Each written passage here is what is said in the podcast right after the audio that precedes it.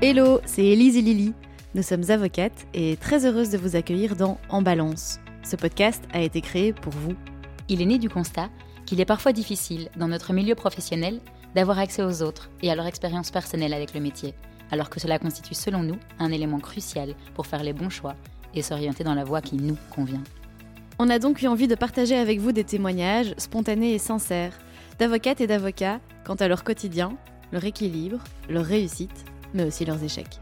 Notre objectif, c'est que ce podcast puisse servir de source d'information et peut-être d'inspiration pour tous ceux et celles qui se questionneraient sur la profession d'avocat ou qui souhaiteraient s'enrichir d'autres parcours. Dans l'épisode d'aujourd'hui, nous recevons Colombe de Thiers et Mathieu de Clermacher, tous deux avocats au barreau de Bruxelles depuis plusieurs années, pour discuter de la thématique de la vocation à être avocat. Pourquoi se tourne-t-on vers des études de droit Et comment pose-t-on le choix de devenir avocat? Est-il intrinsèquement lié à certaines personnalités ou à certaines qualités? Doit-on être féru de justice et passionné de débats pour faire un bon avocat et se plaire dans ce milieu si particulier? Y a-t-il des obstacles, par exemple sociaux ou économiques, au développement de cette potentielle vocation? Si ces questions vous intéressent, on vous invite à rejoindre notre discussion avec Colombe et Mathieu. Bonne écoute Bonjour Colombe, bonjour Mathieu. Bonjour. Bonjour. Merci d'avoir accepté de participer à notre podcast En balance voix d'avocate. Bah écoute, avec plaisir. De même. Alors euh, Mathieu, tu es euh, avocat au barreau de Bruxelles en droit public, tu es assistant en droit public également à l'université de Mons et rattaché au centre de droit public et social de l'université libre de Bruxelles. Tu es un ancien membre du Carrefour des stagiaires. Tu es également un passionné d'impro et de cuisine et tu pratiques l'aïkido.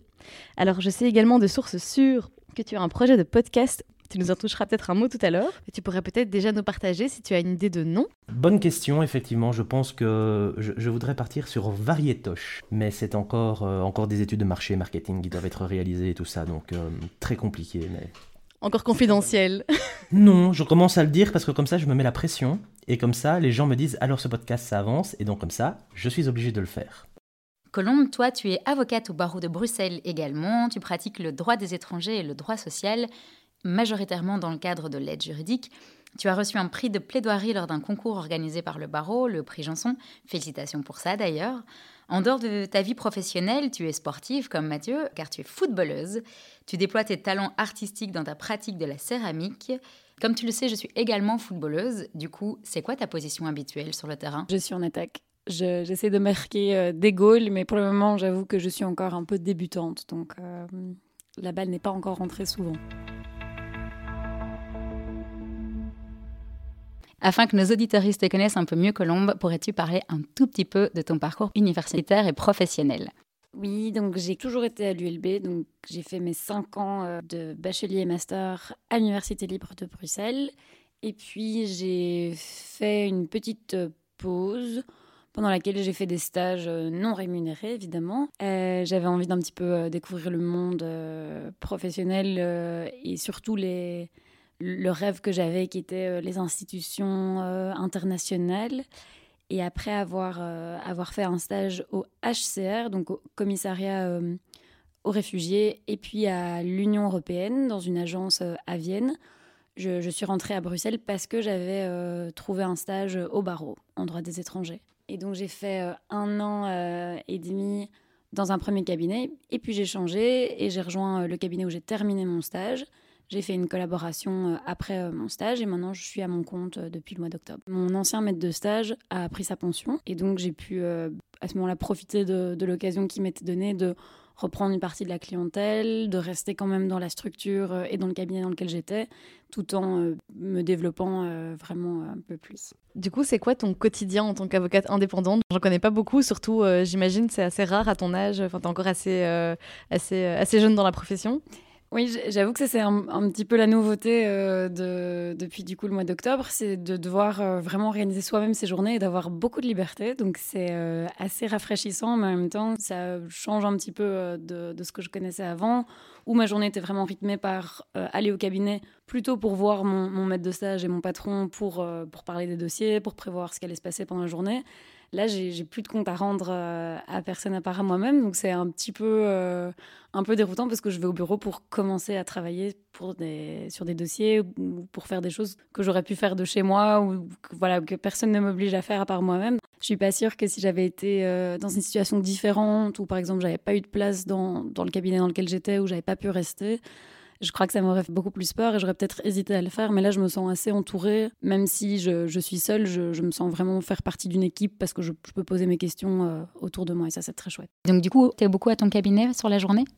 Euh, je suis quand même souvent à mon cabinet plus pour des consultations et c'est vrai que le, le, reste du temps, euh, la spécificité du droit des étrangers, c'est qu'il y a aussi des, des, auditions, un peu comme peut-être en pénal. Donc il y a pas mal de moments à l'extérieur du cabinet qui sont euh, qui sont programmés dans la gestion d'un dossier normal. Donc je suis quand même souvent au cabinet, mais j'ai l'occasion de sortir euh, quasiment tous les jours du cabinet pour, euh, pour aller en audience ou pour aller en audition. Et toi, Mathieu, est-ce que tu peux également un tout petit peu détailler ton parcours universitaire, professionnel? Ben, Je suis également un pur produit ULB, dans le sens où j'ai également fait les cinq années euh, sur les bancs de, de l'ULB. Moi, j'ai eu effectivement ce coup de foudre euh, pendant... Pendant mes études avec euh, le droit public. Impossible à comprendre, hein, c'est euh, comme les goûts et les couleurs. Et voilà, et ensuite a commencé la, la grande aventure euh, du barreau où j'ai quand même fait quelques maisons. Maintenant, après 8 ans de barreau, ben, je pense avoir enfin pu trouver la manière dont je veux faire mon métier. Et est-ce que tu peux un peu nous expliquer du coup au quotidien quel genre de matière exactement tu pratiques, quel genre de dossier euh, tu fais? Est-ce que tu es souvent devant le Conseil d'État ou pas du tout? Moi, c'est un peu austère, euh, un petit peu les matières que je fais, dans ce sens où euh, bah, ce sont des marchés publics, donc c'est énormément de consultations. Et de manière euh, concrète, j'ai, en fait, maintenant, j'ai très très très peu d'audience. Euh, j'ai encore des audiences, euh, quelques-unes, mais mon, mon, travail actuellement est plus un travail de consultation et de consultance et de conseil. Et euh, une journée type pour toi, c'est quoi? Tu vas au cabinet tous les jours? Oui, oui, parce que le Covid euh, m'a montré qu'il était important d'avoir le trajet du matin. Okay. C'est important d'avoir ce trajet-là qui te dit, ok, maintenant tu... Parce que le fait de sortir de son lit et de tout de suite se mettre devant son ordinateur et euh, d'allumer le Teams, euh, je le fais encore, mais j'ai besoin de ce trajet du matin pour me mettre dans ma bulle, pour me concentrer et pour euh, faire un peu le mindset. Il est important le matin, mais il est encore plus important le soir quand on rentre chez soi. Et pendant ce trajet, tu écoutes des podcasts? Oui, j'écoute euh, beaucoup les podcasts de France Inter. Euh, surtout les émissions humoristiques. J'écoute euh, aussi beaucoup les podcasts euh, de la RTBF, Ovio, Fanny Ruet et tout cela. Okay. Et toi, Colombe, t'écoutes aussi des podcasts? Oui, moi j'écoute, euh, je pense, les podcasts euh, un peu de, notre génération d'auditrices et d'auditeurs, euh, les couilles sur la table, euh, Binge Audio, Louis Media, ce, ce, genre de podcasts. Donc j'adore Charlotte Pudlowski par exemple. Dans l'épisode d'aujourd'hui, donc, on avait envie de vous discuter avec vous du thème global de la vocation à devenir avocat.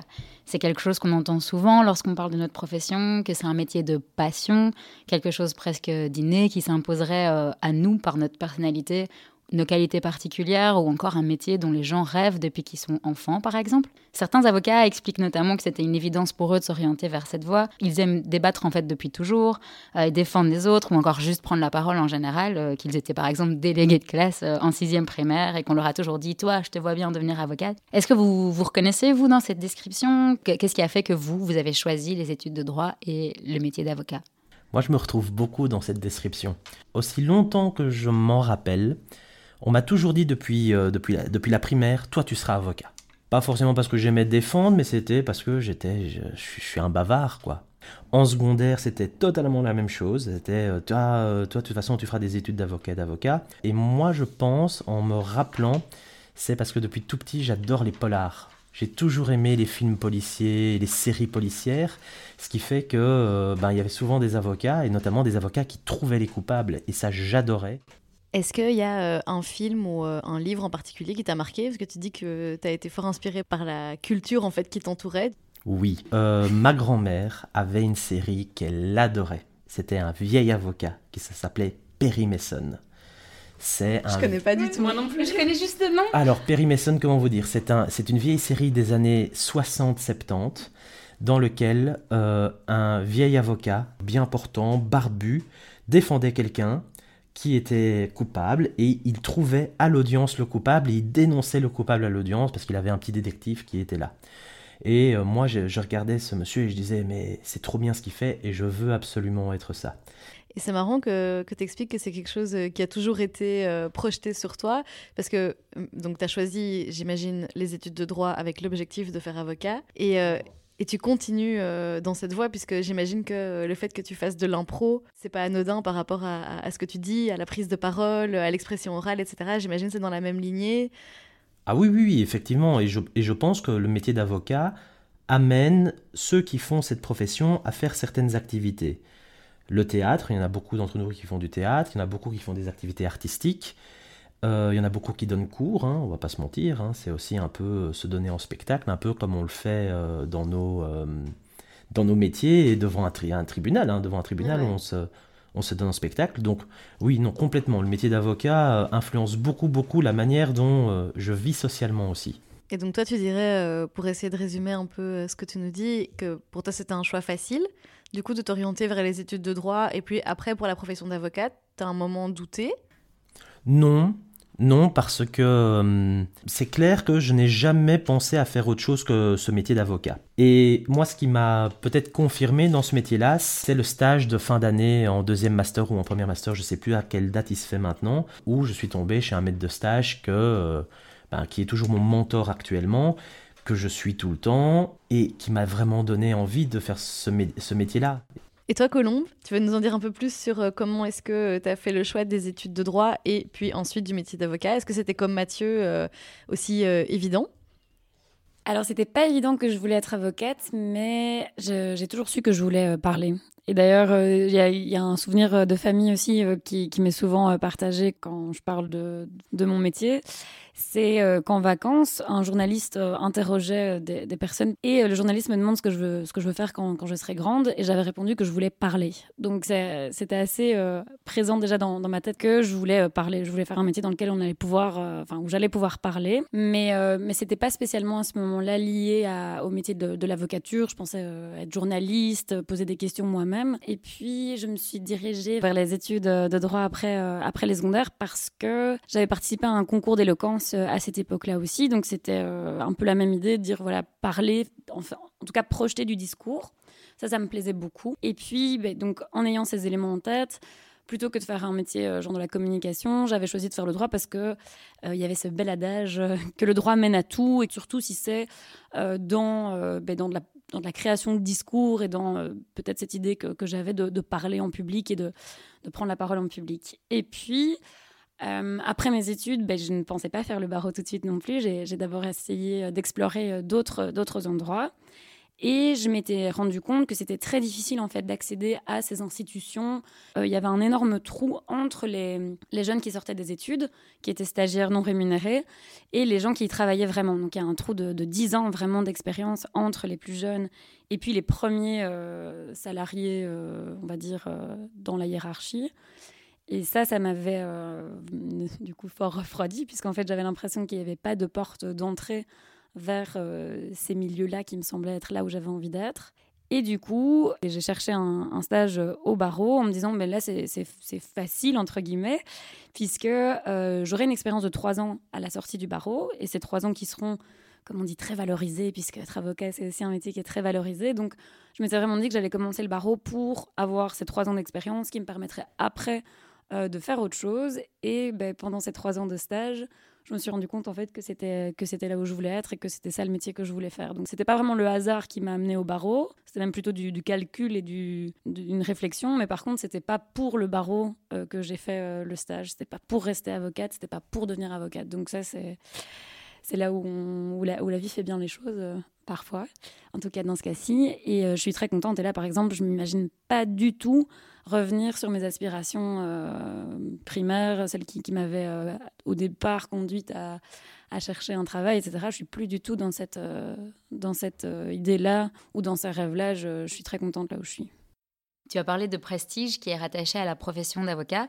Est-ce que ça a joué un rôle dans ton choix?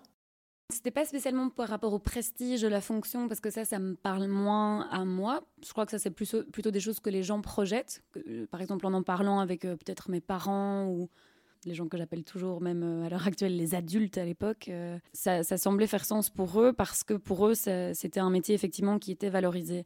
Mais j'avais l'impression que euh, c'était ça, en tout cas, la meilleure manière d'avoir de l'expérience parce que euh, c'était de l'expérience juridique plutôt que de travailler dans, un job euh, administratif. Ou j'avais l'impression que c'était mieux de faire ça parce que après ça, j'aurais pu prétendre à trois ans d'expérience en tant que juriste et que ça, ça me paraissait valorisé, valorisable.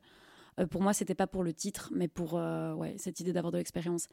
J'ai aussi eu un peu la, même, euh, la même réflexion que toi. Effectivement, sur le marché de l'emploi, même, je pense, en dehors des institutions, hein, euh, de manière euh, globale, juste pour devenir juriste en entreprise, par exemple, c'est comme ça que finalement je m'étais réorientée vers le barreau. C'était qu'on te demandait d'être junior, mais en fait d'avoir de l'expérience.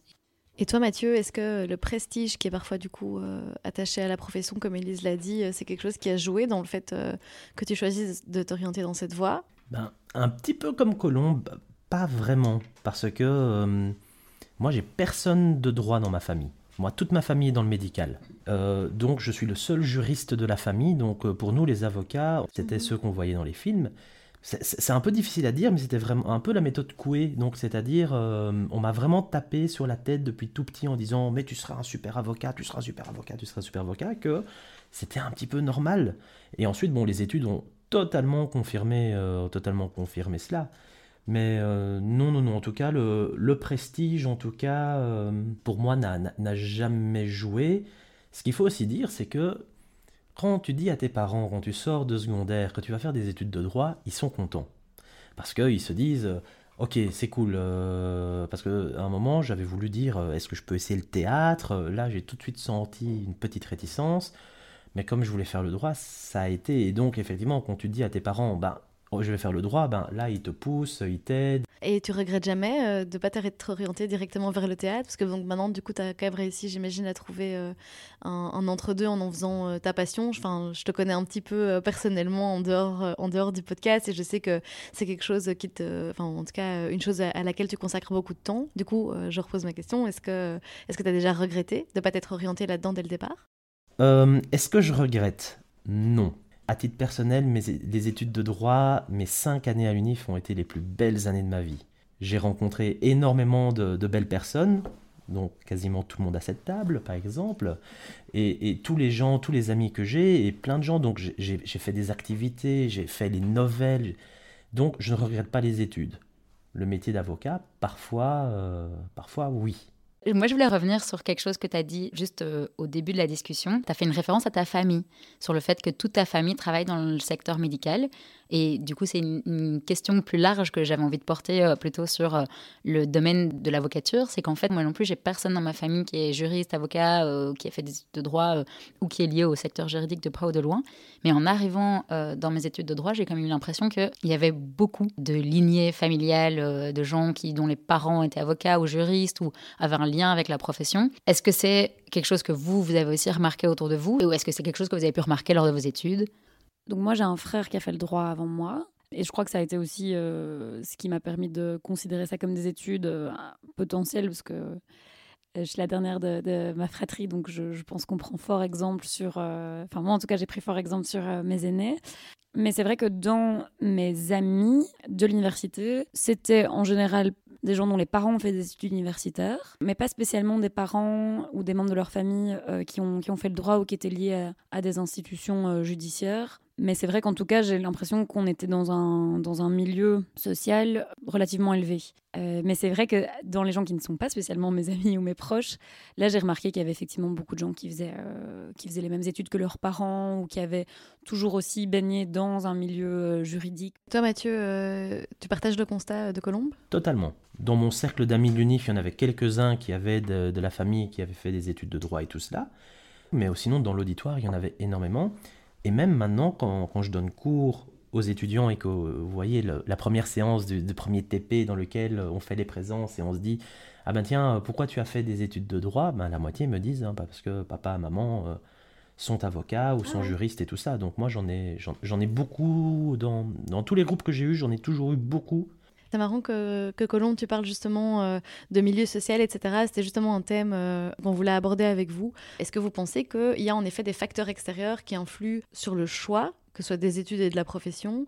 Est-ce que peut-être euh, certaines personnes qui sont issues d'un milieu social moins aisé ou moins universitaire vont peut-être exclure d'emblée de se tourner vers ce type d'études?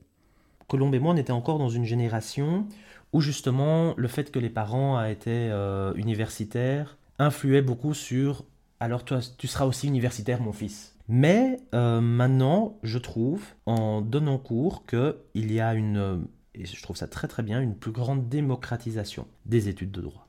Moi, j'ai l'impression, mais peut-être de nouveau, c'est difficile de comparer parce que je n'ai été qu'à l'ULB, mais j'ai l'impression que euh, pour quelqu'un dont les parents n'ont pas fait des études universitaires, le stéréotype ou l'image en tout cas qu'on a des études de droit, c'est euh, engouffrer euh, des bouquins, euh, faire, retenir énormément, faire beaucoup de par cœur, beaucoup d'études au sens littéral, donc d'étudier les textes et de, devoir vraiment faire, faire cet exercice-là. Moins de, réflexion comme du calcul ou, des sciences, enfin moins de déduction, mais plus du par cœur. Et ça, moi, j'ai l'impression que ça peut faire peur en fait à quelqu'un euh, qui n'a pas quelqu'un dans sa famille qui est déjà passé par l'université, de se dire en fait si c'est ça, euh, faire des études de droit, je sais pas si j'ai les outils pour ça. Et je faisais le, lien avec l'ULB parce que j'ai l'impression que, euh, c'est ce que j'entends de d'autres confrères et consoeurs maintenant que je rencontre ici au barreau de Bruxelles, mais c'est que l'ULB c'est quand même une, grosse université et qu'on ne nous a pas pris par la main, je trouve, pendant nos études, en comparaison avec peut-être des universités plus petites ou des universités qui ont une pédagogie différente j'ai l'impression que quand je compare avec, euh, pour ne pas la citer, euh, l'université de Saint-Louis, où il y a des monitorats en petits groupes, euh, des, choses qui sont de ce type-là qui sont mises en place, j'ai l'impression que si j'avais pas eu la structure familiale que j'ai que j'ai eue, je suis pas sûre que j'aurais pu terminer ces études-là parce que j'ai l'impression qu'elles sont, elles sont imposantes, impressionnantes. Donc je suis pas sûre que sans, sans avoir la certitude ou sans avoir l'impression d'avoir une structure qui peut suivre, je suis pas sûre que tout le monde se lancerait dans des études comme ça. Et puis pour rebondir sur ce que tu dis, il y a effectivement tout un aspect très théorique dans les études de droit, où euh, avec une utilisation d'un certain nombre de termes qui sont euh, très très élitistes entre guillemets. Enfin, je trouve que même en ayant un, très bon vocabulaire de base, on peut parfois se retrouver euh, assez au dépourvu face à des, à des, des termes qui sont moins utilisés dans le langage courant par tout un chacun. Lisons un arrêt de la Cour de cassation avant 1990. Et nous, on s'en sortait pas avec ces considérants que attendu que on a un, métier dans lequel chaque mot est pesé. Il y a deux aspects qui, me viennent euh, là à l'esprit.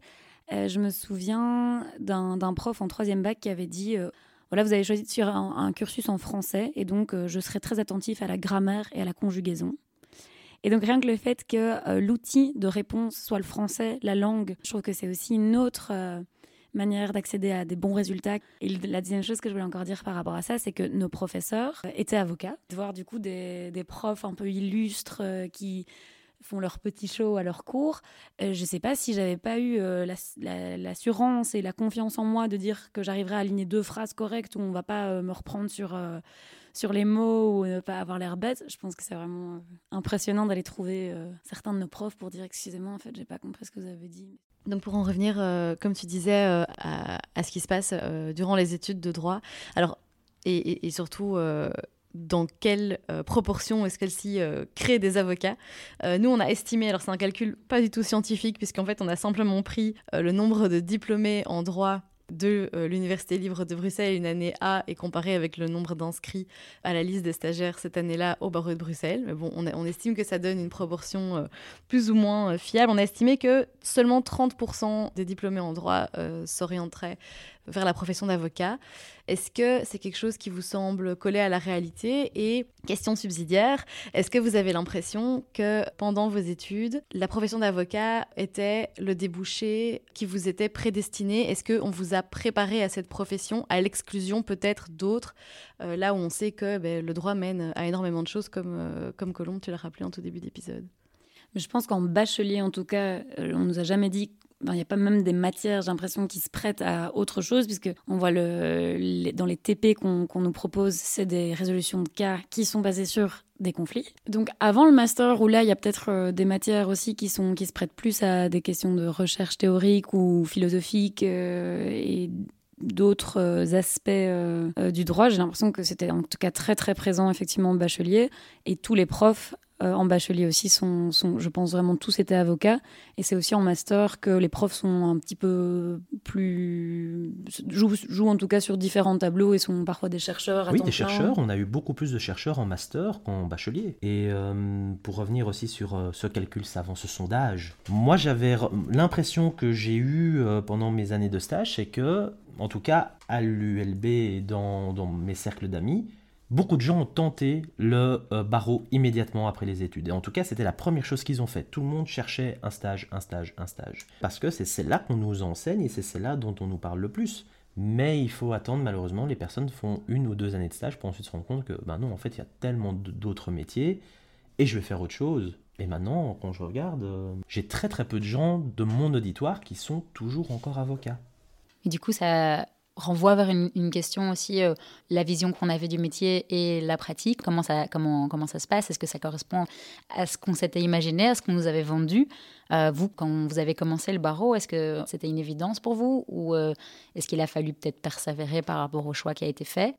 J'ai trouvé ça tout de suite passionnant. En fait, je m'étais pas rendu compte, mais peut-être ça, c'est aussi la matière que je pratique qui fait que j'ai pu avoir accès directement aux clients puisque donc euh, en, droit des étrangers, euh, on accompagne nos clients à leurs auditions au commissariat général. Du coup, ça c'était euh, assez assez intéressant puisque je m'attendais pas justement, j'ai été positivement surprise par rapport à mes attentes de pouvoir être si vite en contact, de pouvoir très rapidement aller en audience, de pouvoir très rapidement avoir de l'autonomie, ce qui tranchait avec l'expérience que d'autres de mes, de mes amis et amis avaient, mais parce qu'ils étaient dans des structures beaucoup plus beaucoup plus organisé où en fait le stagiaire n'ira pas en audience avant euh, longtemps. Donc ça, c'est, ça a été très, euh, très différent de ce que j'avais imaginé quand j'étais en bachelier, mais c'est pas, euh, je, ne pense pas que ça colle à la réalité du stage au barreau. Moi, j'ai pas eu accès tout de suite aux clients et moi, la, fin, la difficulté a été bah, il faut parfois en parler aussi. Hein. Il y a une incompatibilité d'humeur avec euh, certaines personnes de la structure qui t'a accueilli, qui a fait que euh,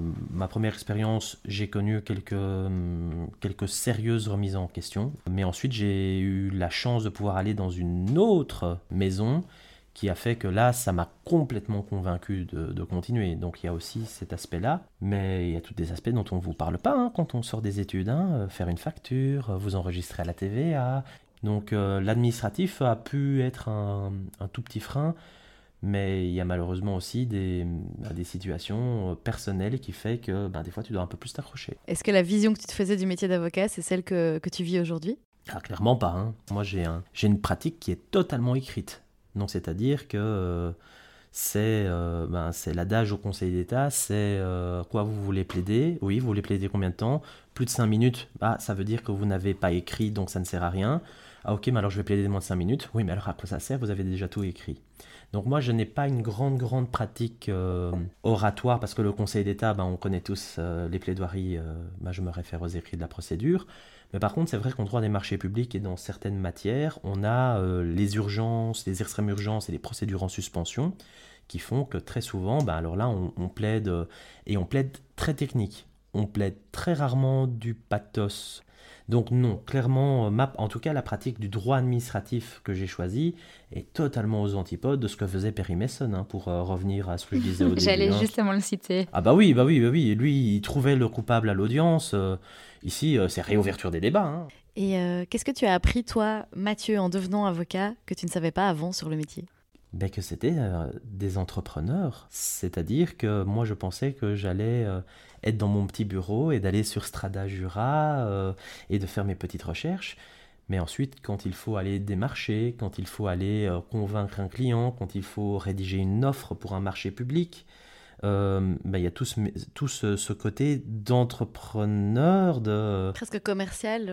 Ah mais clairement commercial, clairement aller sortir sa carte et ne pas hésiter à dire ah vous savez je suis avocat alors euh, je c'est quelque chose que je déteste faire. Et alors il y a des gens qui ont du mal à se vendre et il y a des gens qui se vendent très très bien. Et, euh, et voilà. Et ensuite euh, bah, ensuite on peut s'associer avec ces gens C'est clair que, enfin, on entend souvent qu'il y a autant de types d'avocats et d'avocates que, que, de personnes. C'est quelque chose que, que, un constat que tu partages aussi, toi, Mathieu? Moi, je pense qu'il y a deux types d'avocats. Il y a l'avocat qui apporte le client et l'avocat qui traite le dossier.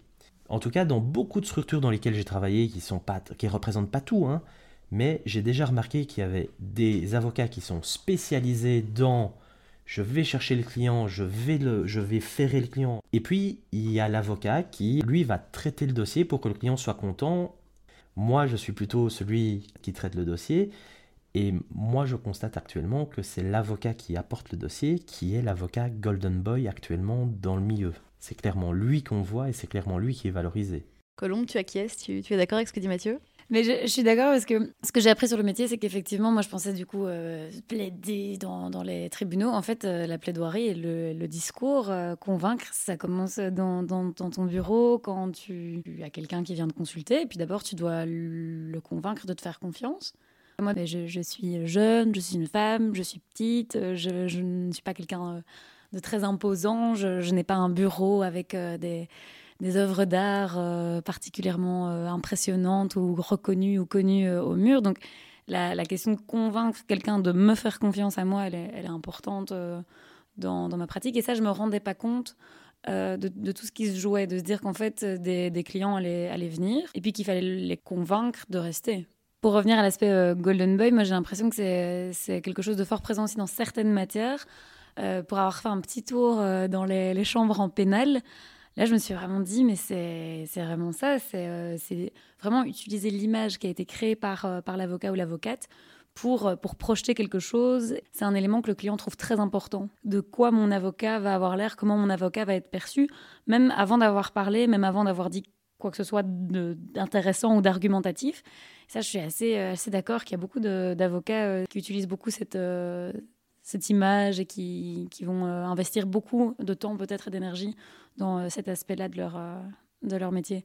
Mais c'est un peu frustrant parce que euh, moi qui viens en ayant essayé de, préparer mon dossier un maximum, être confrontée à, à ce type d'avocat, mais où moi j'argumente un peu en droit pendant 10 minutes à la barre, et puis j'ai des arguments complètement théâtraux qui me sont opposés, et ça fonctionne puisque le, client de cette personne a l'air très satisfait. C'est très impressionnant, je trouve, de voir ce genre de, de moments au palais, c'est assez euh, étonnant et on, se demande un peu où on est, ou est-ce qu'on a fait les mauvais choix, est-ce que j'aurais dû investir dans un costume clinquant euh, plutôt que de passer euh, dix minutes à, essayer de convaincre. En tout cas, je suis sûre que le costume trois pièces tirait très bien Colombe. Un peu brillant. Et du coup, en dehors de cet aspect entrepreneurial, le fait qu'on est, on est aussi des vendeurs, est-ce qu'il y a autre chose que, par exemple, toi, Colombe, tu as pu apprendre du métier et que tu ne savais pas oui, j'avais l'impression que c'était euh, possible euh, de changer le monde en étant avocat et ou avocate, et je pense que c'est possible de changer le monde, mais que euh, c'est beaucoup moins. c'est pas ce, on, on, parle pas de ça en fait dans nos dossiers.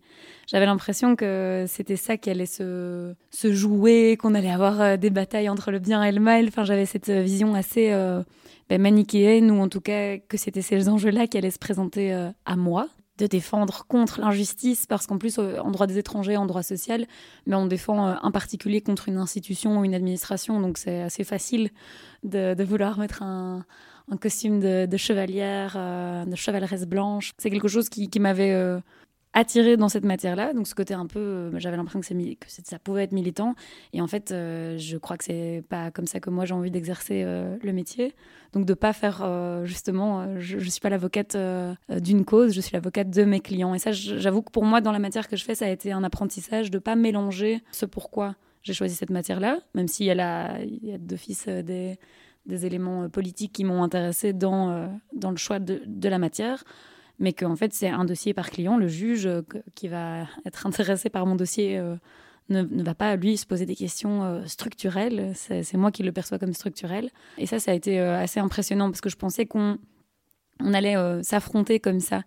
Et dans des procédures contre l'État belge, par exemple, puisque c'est celle qui m'occupe, mais en fait, c'est pas du tout des, des enfin, c'est pas des avocats qui incarnent leur, leur dossier ou leurs clients, puisque leurs clients sont des administrations et tant mieux, parce que ça permet du coup de ne pas tomber dans des, oui, dans des espèces de, de, de, de, bataille entre de, valeurs et d'idées, mais on parle d'un dossier, on parle d'une décision.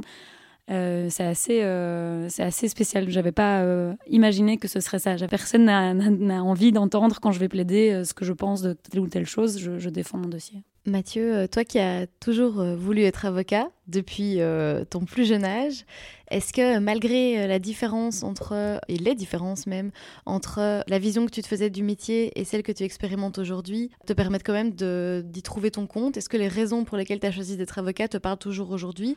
Est-ce que à refaire ce choix, tu le referais? Est-ce que je m'y retrouve? Pour le moment, oui. Oui, pour le moment, j'ai réussi à trouver une manière de travailler qui me correspond complètement. Et donc là, oui, j'ai j'ai envie de continuer encore ce métier euh, pendant, pendant longtemps parce que j'ai retrouvé, euh, j'ai retrouvé le feu, quoi. J'ai retrouvé le plaisir de, d'ouvrir une page Word et de faire 10 euh, pages de, de requêtes. j'ai retrouvé ce feu-là. Je m'en voulais de ne pas être un Golden Boy. Et ça a mis du temps pour que je puisse comprendre que ce métier, la manière dont je l'envisage, c'est clairement une des parties du métier d'avocat. Mais, euh, mais voilà, mais maintenant j'ai réussi à me mettre en paix avec ça. Ça n'a pas été facile. Et maintenant, euh, je suis très clair avec ce que je veux faire. Et, euh, et voilà, je ne serai pas un Golden Boy. Et ben tant pis. Et toi, Colombe, est-ce que euh, les raisons euh, qui t'ont poussé à faire le droit et qui t'ont poussé euh, à devenir avocate, même si on a compris que c'était un peu par la force des choses, en fait, et par, par l'expérience que t'en as tirée, que, que tu as décidé de continuer parce que tu trouvais quelque chose qui te correspondait, est-ce que, à refaire, à parler à la, petite Colombe qui s'est inscrite en droit en, en BA1, qu'est-ce que tu pourrais lui dire? Oui, je lui, je lui dirais que c'est ça qui, qui, va, qui va permettre de combiner plusieurs choses qu'elle aime faire. Euh, moi, je pense que j'ai trouvé dans, dans, ce métier différents aspects qui peuvent me réaliser. Je trouve que c'est assez varié. C'est vraiment un métier magnifique, en fait. Quand on a envie euh, de, faire, euh, de faire ce métier-là et qu'on y trouve son compte dans les tâches qu'on doit réaliser, je pense que ça peut vraiment être très, très épanouissant de le faire parce que c'est c'est un métier très libre. On peut choisir beaucoup, beaucoup de choses. Et donc, si on aime les tâches de base qu'on doit réaliser, je pense qu'on peut vraiment vraiment avoir une vie euh, professionnelle très apaisée parce que il y a beaucoup beaucoup de choix qui, qui nous, enfin, qui nous sont laissés de qui on va défendre, comment on va défendre, qu'est-ce, qu'on, qu'est-ce que ça veut dire euh, pour nous défendre quelqu'un. Euh, je pense que moi, j'ai trouvé vraiment une profession dans laquelle je peux être libre. Et ça, c'est très, très agréable. Libre et créative, c'est très, très chouette. Tu parlais du, fait de t'approprier le métier, d'avoir trouvé en fait dans ton travail des éléments qui euh, répondent à, tes envies, tes besoins, euh, enfin à ce que tu recherchais. On pourrait comprendre de ça qu'en fait il n'y a pas de personnalité type pour être euh, avocat, ou en tout cas, de, oui, de traits de personnalité qui sont indispensables pour pouvoir exercer ce métier. Est-ce que c'est le cas? Quel est votre avis par rapport à ça? Est-ce que vous pensez que certains traits de qualité sont indispensables? Moi j'ai envie de dire curiosité dans ce sens où le terme curiosité n'est pas celui qui veut s'intéresser à la vie de son client, mais plutôt l'avocat qui va aller lire euh, tous les documents, qui va aller chercher la petite bête, qui va se remettre en question. Pour moi, le mot curiosité est peut-être euh, une des qualités que l'avocat doit avoir, ne fût-ce que pour également avoir euh, toujours l'envie d'aller au, d'aller au charbon et de, de faire ses dossiers le matin. Oui, moi je pense qu'il faut être courageux ou courageuse parce que ça fout la trouille de se retrouver devant un magistrat, ça fout la trouille de se retrouver devant des clients. En tout cas, ça prendra du temps, je pense, euh, de se sentir prêt à 100%. Il y a toujours des éléments qui nous échappent. Je pense que c'est comme dans, beaucoup de, métiers d'ailleurs. Mais sauf qu'on doit performer dans euh, la trouille. Montrer, convaincre, euh, rassurer, même quand soi-même on n'est pas à l'aise. Et donc, je crois que c'est ça le courage, c'est de savoir se dire, OK, là j'ai peur, il y a une situation que j'ai peur de la catastrophe euh, dans, laquelle je, vais m'engouffrer, mais de se dire, en fait, euh, bah, j'y vais, je tiens bon et ça va aller. Moi, je crois que c'est ça le, le plus important, parce qu'il y a beaucoup d'inconnus et beaucoup de peur. Peut-être pour conclure, à l'écoute euh, de vos partages respectifs et euh, surtout euh, de la diversité de vos réponses. On a l'impression en fait de cette discussion que le métier d'avocat c'est un métier qui se construit, un métier qui, qui peut s'aménager de manière assez diversifiée tant par rapport à la matière que par rapport au type de cabinet, de structure dans lequel on peut la pratiquer pour qu'au final ben, chacun puisse trouver à chaque stade de son évolution professionnelle une manière d'être avocat ou d'être avocate qui lui correspond. Et euh, en ce qui vous concerne, vous, puisque vous avez l'air de tous les deux vous épanouir maintenant dans votre métier, on a l'impression que si vocation il y avait à l'époque, en tout cas, euh, elle n'a pas l'air de vous avoir trompé. On vous remercie euh, vraiment beaucoup avec Élise pour, pour cet échange, pour votre partage. Et peut-être en, mot de la fin sur, sur l'épisode d'aujourd'hui qui était consacré à la vocation. Si l'un ou l'une de nos auditorices s'interroge aujourd'hui sur sa destinée professionnelle, sur la manière dont il ou elle peut trouver sa voie, qu'est-ce que vous lui répondriez? Euh, Fais-toi confiance, dans le sens ne te sous-estime pas, ne sous-estime pas euh, ce que tu es capable de faire, parce que de nouveau ça fait peur, Certains, certaines portes d'entrée ne sont pas très accessibles. Euh, et fais-toi confiance dans le fait que tu as été voulu, si tu as, si tu as une place quelque part, si tu as, si tu as commencé ton stage, tu as été choisi, donc fais-toi confiance, tu es là parce que tu as des qualités. Et fais-toi confiance pour évoquer, parler de tes besoins. Euh, ils sont légitimes et, euh, et tu peux naviguer euh, ce métier sans que ça soit difficile si tu, si tu te fais confiance, si tu arrives à, à faire confiance au fait que tes besoins ont une place aussi et qu'on peut trouver des solutions. Donc tu es légitime et ce que tu as besoin, tu peux le demander. Et toi Mathieu? Moi, je, je pense que ce que je dirais, c'est essaye, c'est pas grave si ça fonctionne pas. On a la chance de vivre maintenant dans un monde où on peut avoir plusieurs carrières professionnelles en une seule vie. Voilà, moi j'ai eu, euh, moi j'ai eu cinq cabinets différents en, en, 8, en ans de barreau. Ça peut sembler beaucoup, mais en fait pas du tout. Et on a le droit de se tromper, on a le droit d'essayer. Et si ça rate, eh ben c'est pas grave. Et surtout si ça rate, faut pas avoir peur d'essayer autre chose. C'est très important, surtout dans un métier euh, très perfectionniste comme le nôtre, de pouvoir se donner le droit à l'erreur.